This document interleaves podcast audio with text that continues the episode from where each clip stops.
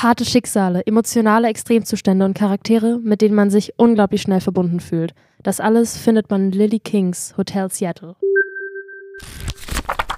Hallo Julia, hattest du einen guten Rutsch ins neue Jahr? Ja, danke schön. Ich hoffe, du auch. Ja. Wir wünschen natürlich auch euch Hörern ein gutes neues Jahr und hoffen, ihr seid gut angekommen. Wir fangen an mit einem neuen Buch von Lily King, Hotel Seattle. Und diesmal sind es Kurzgeschichten. Richtig, es sind Kurzgeschichten und zwar zehn Stück an der Zahl.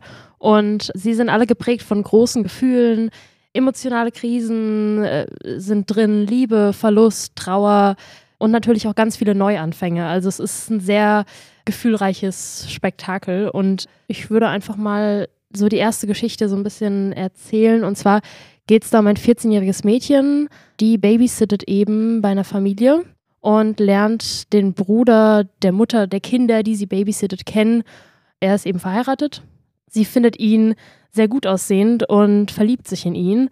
Und er merkt das irgendwann und reagiert sozusagen darauf. Mehr möchte ich jetzt an der Stelle nicht sagen. Auf jeden Fall ist das Ende sehr überraschend und einprägsam und so sind eigentlich auch die anderen Geschichten. Also äh, Charaktere, die man zum Teil nicht einschätzen kann und die Geschichten treffen einen wirklich bis ins Herz und man fühlt sich sehr gerührt bei den meisten Geschichten zumindest. Das kann ich auch eigentlich nur so bestätigen. Mir ist eine Geschichte im Gedächtnis geblieben, wo eine Mutter mit ihrer Tochter in den Urlaub fährt, mhm. die den Verlust des Vaters noch beide zu verarbeiten haben.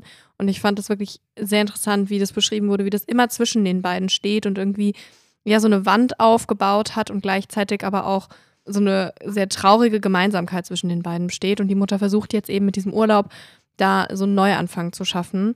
Das geschieht auch auf andere Weise, als man denken möchte. Es ist wirklich eine bedrückende Geschichte, aber wie du sagst, Neuanfänge sind eben auch was, was in diesem Buch immer wieder vorkommt und das ist auch da der Fall.